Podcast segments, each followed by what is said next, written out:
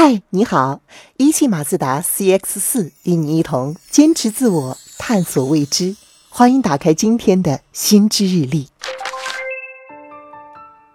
开放式的办公空间已经成为了不少企业办公环境的标配。时尚简约的设计、轻松自由的工作环境，加上高利用率的空间，看起来很适合扁平化的管理模式。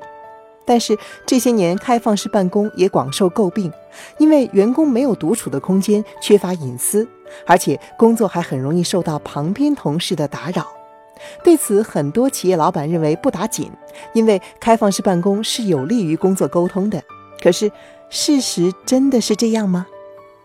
哈佛大学商学院的教授 Ethan Bernstein 的研究却给出了打脸的结论。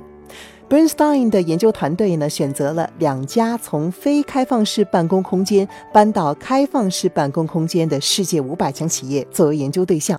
他们使用了一种叫做社交距离传感器 （social metric） 的可穿戴式设备来收集员工的声音、肢体活动等数据，分析员工面对面交流的数量。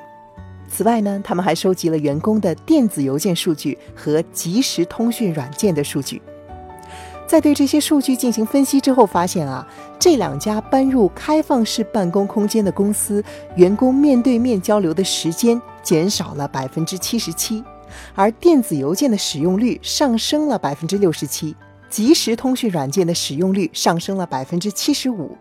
也就是说，实验结果表明，在每个人都能够看到大家的开阔的办公空间里，人们不是花更多的时间和同事合作，反而是埋头于自己的事情，试图用各种方式保护自己的隐私。对于研究结果，Bernstein 教授认为，保护隐私是人类的天性。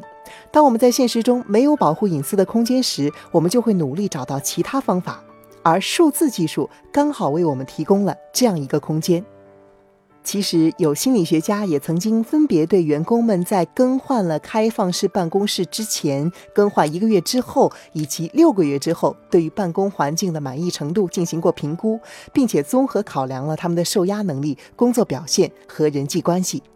然而，数据证明员工的表现并不如人意。开放式的办公空间让他们更有压力，工作精力不易集中，并不是让他们倍感亲密。同事们甚至因此疏远。虽然曾经的研究表明，开放式办公空间能够提升员工之间的沟通和合作，但实际上，相比起独立办公，这样做反而降低了人们的工作效率。不过，对于许多创业公司来说，员工人数不多，为了提高办公场地的利用率，开放式办公也许是更好的选择。既然如此，该如何平衡企业成本、员工隐私和工作效率的关系呢？我们可以从最新的办公空间的设计趋势中获得一些思路。灵活多样的办公环境可以区分整个办公空间，为员工提供不同的工作环境选择，包括可以独立办公的小型隔音房、项目办公区和种类风格各异的会议区，来满足不同的需求。小型隔音房可以镶嵌式的分布在开放空间中，员工可以预定或者是按需分配，使用者可以控制空间的透明度、温度、灯光和声音等。项目办公区则是可以在专心完成任务和随意休息交流之间来回切换的半封闭式空间，项目团队可以在其中协同工作，不受其他团队打扰。会议区则是可以分享内容并且面对面互动的封闭式空间，员工可以按照喜好控制空间内的灯光、声音、透明度，